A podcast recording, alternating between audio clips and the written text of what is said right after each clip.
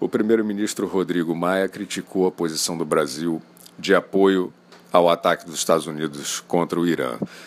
Rodrigo Maia argumentou que isso pode prejudicar as relações históricas, relações comerciais do Brasil com o Irã. É um argumento é, sólido, perspicaz, especialmente se você fizer um paralelo com as históricas relações comerciais entre o Brasil e os Estados Unidos, que estão apenas aí algumas dezenas de bilhões de dólares luz à frente das relações comerciais é, do, do Brasil com o Irã. Mas isso não vem ao caso, porque, como se sabe, Rodrigo Maia fala qualquer coisa.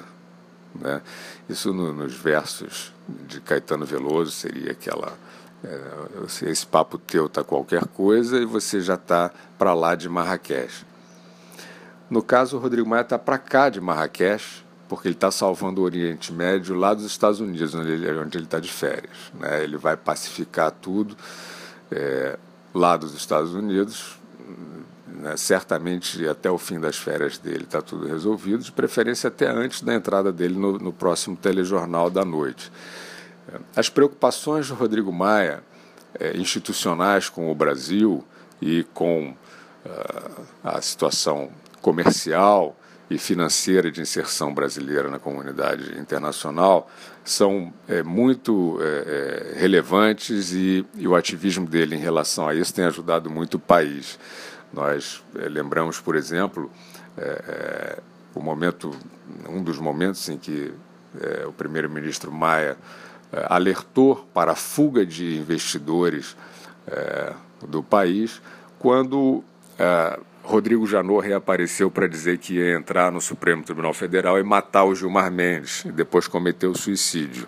A gente pede até é, desculpas aqui por essa citação erudita, mas foi um desses momentos em que é, Rodrigo Maia declarou que num país em que ocorre esse tipo de, de crônica, digamos assim, é, ninguém vai querer investir.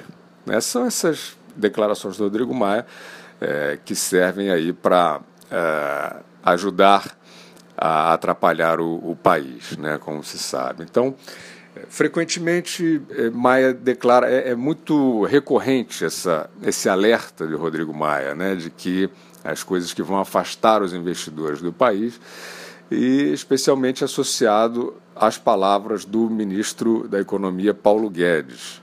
Né, frequentemente, Paulo Guedes, por exemplo, no final de 2019, é, trouxe aí suas preocupações em relação ao falatório do Lula, né, e o quanto isso é, não interessa mais aos brasileiros, esse tipo de desestabilização política, de aposta no caos e tal. Paulo Guedes fez o contraponto, e naquele momento o Rodrigo Maia fez a leitura perfeita.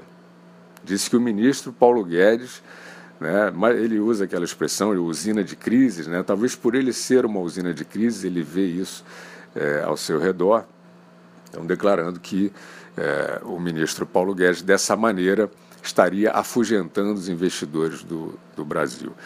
É, o Rodrigo Maia dizer que Paulo Guedes afugenta investidor do Brasil é mais ou menos como o capim declarar que o sol faz mal à vegetação. É mais ou menos isso. Né? Paulo Guedes, economista é, conhecido e respeitado no mundo inteiro, que é quem fala aos maiores investidores do planeta, né, de fato, e o Rodrigo Maia fala ali para a Globo News, fala para o É o País ali, para aqueles um ou outro correspondente, BBC Brasil, enfim, esse pessoal que ainda continua tentando transformar o Rodrigo Maia numa espécie aí de Rui Barbosa do Centrão.